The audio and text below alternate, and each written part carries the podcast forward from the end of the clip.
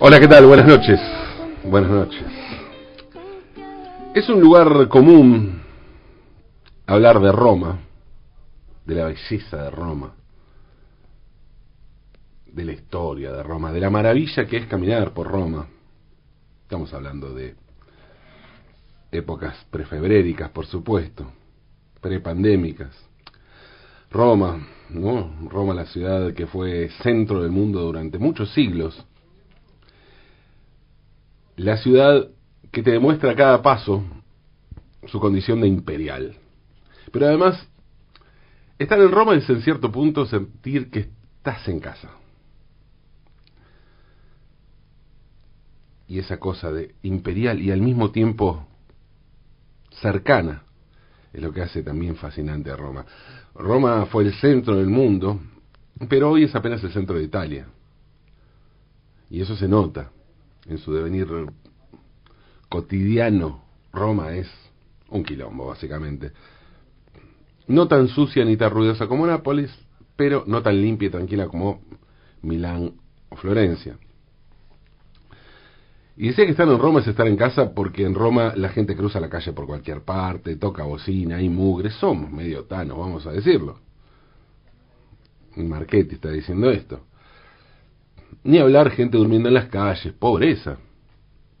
Todo eso en una ciudad en la que todo tiene una connotación histórica.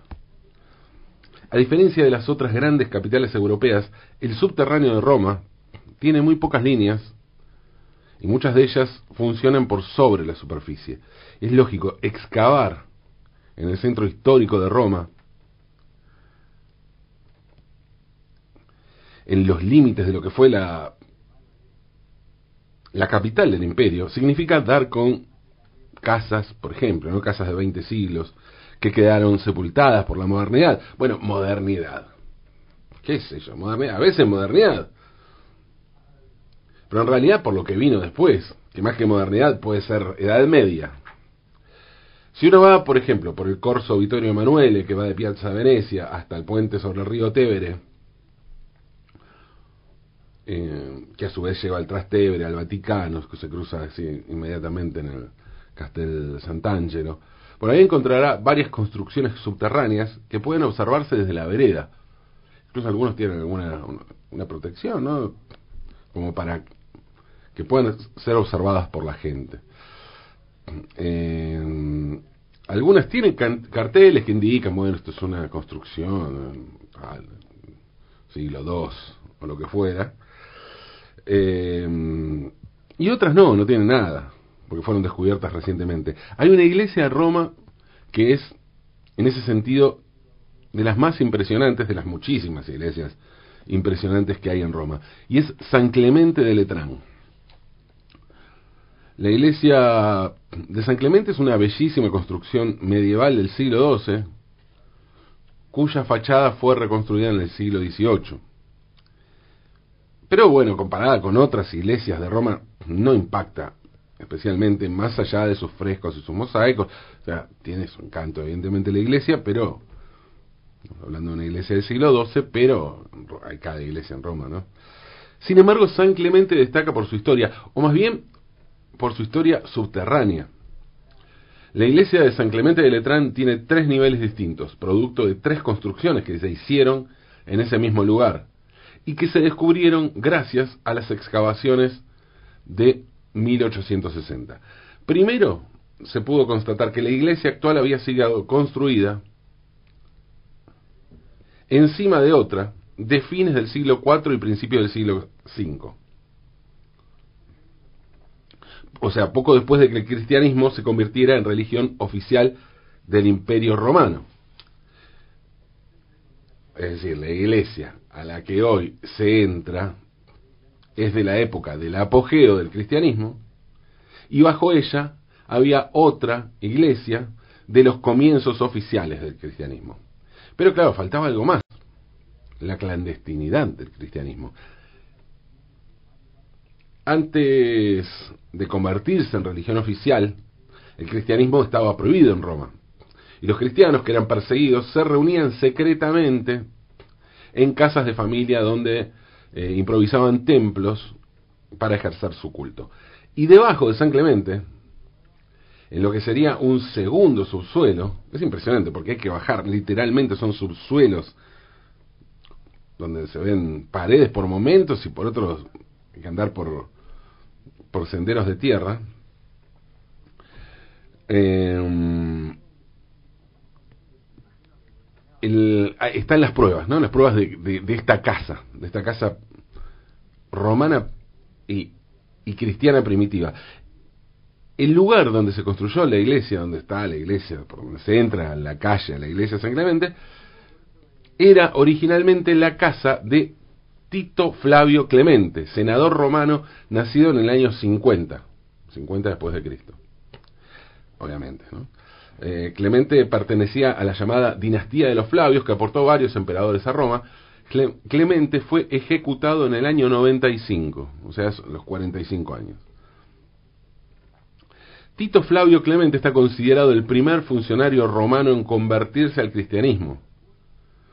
Y por eso después la Iglesia Católica lo canonizó. Y se dice que por eso fue juzgado y ejecutado. En realidad el cargo por el que fue sentenciado y ejecutado fue ateísmo y modos judíos. Algunos historiadores opinan, sin embargo, que estos cargos podrían ocultar una conversión al cristianismo, que era pasaba en esos días que se ejecutaba por una cosa y, y en realidad era por otra. Todas vinculadas al no ser romano. Sin embargo, fue recién en el siglo VIII que fue considerado cristiano por primera vez y bueno, pronto fue elevado, como decía, a la categoría de santo. Las excavaciones en los subsuelos de la iglesia de San Clemente de Letrán comprobaron que efectivamente en la casa de Tito Flavio Clemente había evidencias de culto de un culto cristiano. Y se supone por eso que el senador romano utilizaba su casa como lugar para reuniones secretas de cristianos. Luego de la muerte del senador, en el siglo II, la casa, sirvió para reuniones de mitraístas, un culto romano de adoradores de la diosa Mitra. Esto también puede, saberse gracias a los hallazgos en las excavaciones por la Roma subterránea. San Clemente de Letrán no es de las iglesias más conocidas de Roma. Ver, es, tiene, tiene, con, toda esta historia, es, es desconocida tampoco, pero no es de las primeras cosas, ¿no? De, que, de uno de los primeros lugares a los que uno iría en una visita a la capital italiana. Pero obviamente vale la pena ir. Yo tuve la suerte de visitarla gracias a que tuve una guía de lujo en Roma, que fue mi amiga Stefania Tuzzi. Estefania es arquitecta, docente de historia, de la, historia de la arquitectura en la Facultad de Arquitectura de la Universidad de Roma y especialista en barroco. Además, es fanática de la Roma y de Francesco Totti, obvio, y eh, una romana de pura cepa, de muchas generaciones. Romana, pura.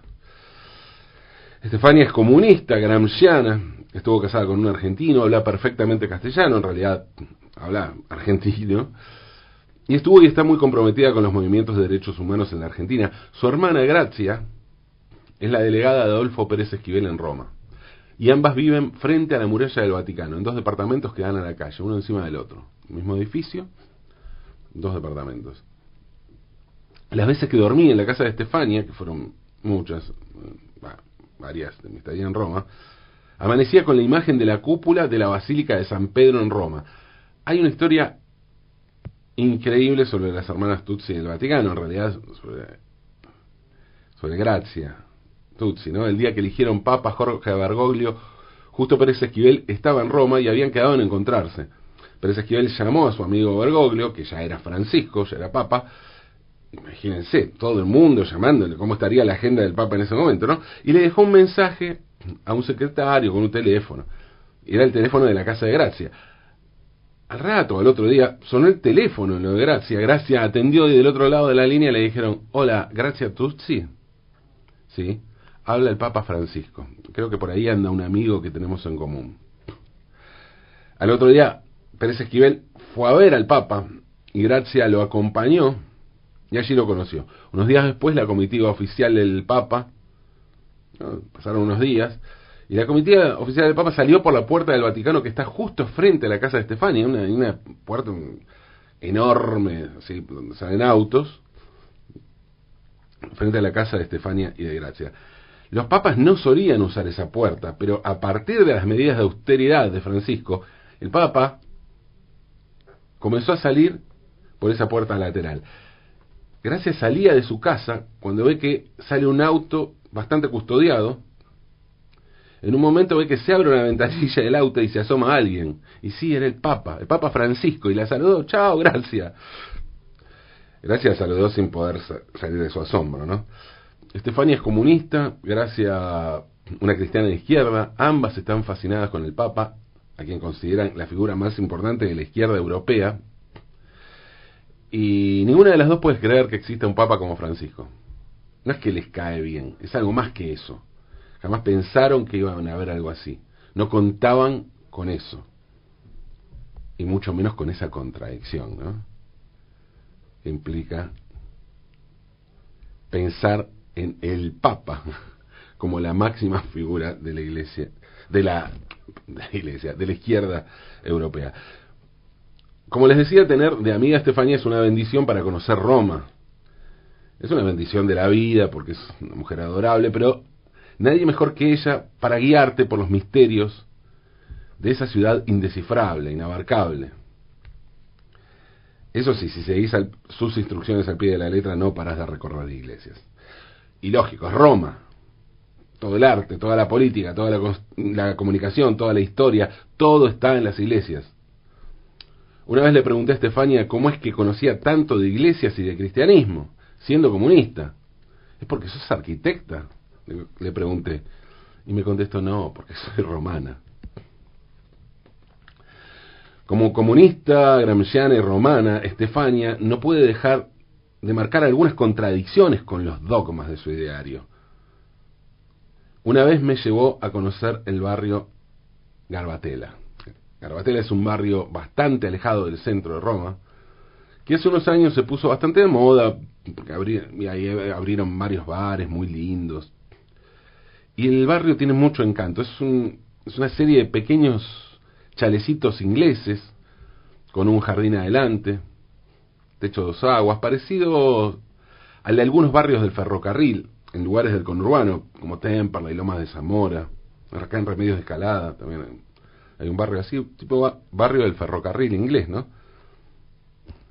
Garbatella fue construido siguiendo esa arquitectura típica inglesa de casas para laburantes, pero a diferencia de los barrios del ferrocarril, que conocemos aquí en la Argentina, no fue construido por ingleses, sino por Benito Mussolini.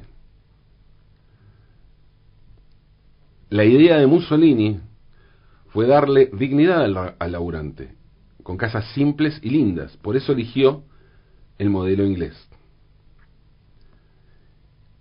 Y lo que en su momento fueron casas humildes pero lindas, en un barrio bastante lejano y marginal, bueno, hoy es un barrio hermoso, que a partir de las comunicaciones, de los medios de, locomoción, no queda tan lejos como entonces del centro de Roma, como sucede aquí, ir a Flores, por ejemplo.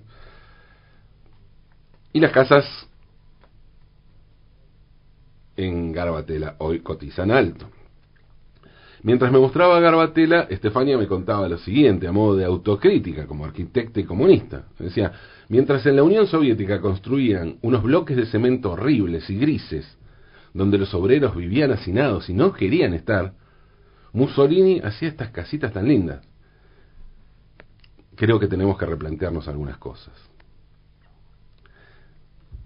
Eso me decía Estefania, que lejos de cualquier simpatía fascista, estaba tratando de entender algunas cosas.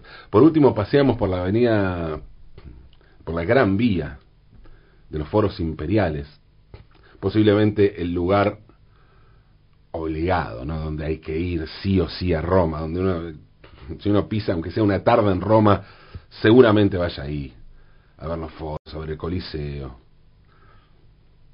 Esa avenida que va de Piazza Venecia al Coliseo, donde se pueden ver los foros, las ruinas de lo que era el centro cívico y social de la antigua Roma.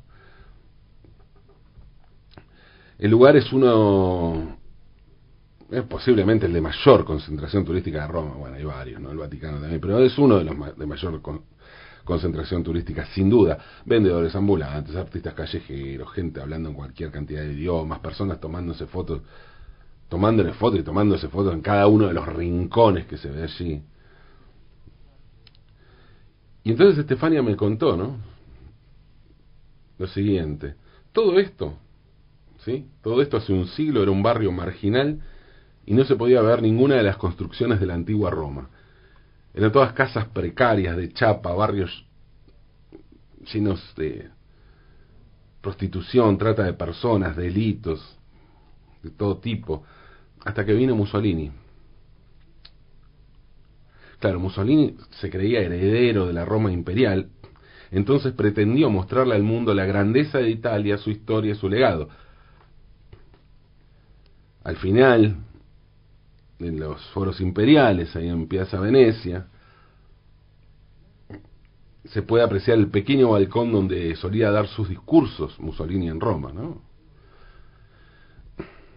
Para lograr este objetivo de mostrar la Roma imperial, Mussolini limpió el barrio. Y usó adrede. Este espantoso, esta espantosa expresión, este espantoso concepto de limpieza, entendiendo la idea fascista de limpieza, que significaba expulsión de los pobres a zonas más alejadas del centro, destrucción de sus casas precarias, rescate de los, de los edificios históricos y de las ruinas romanas. Si hoy podemos recorrer los foros imperiales romanos, si hoy podemos apreciar esas ruinas, es gracias a Mussolini. Y claro, esto es complejo, ¿no? Y contradictorio. Tanto que en los carteles alusivos, donde se cuenta la historia, en esos carteles, de esos lugares de historias de 20 siglos, por lo menos, Eh, se menciona toda la historia allí. Todo lo que pasó en cada uno de los lugares. Está muy bien contado. Pero claro, toda la historia no. Se exceptúa esa parte vergonzante de la historia.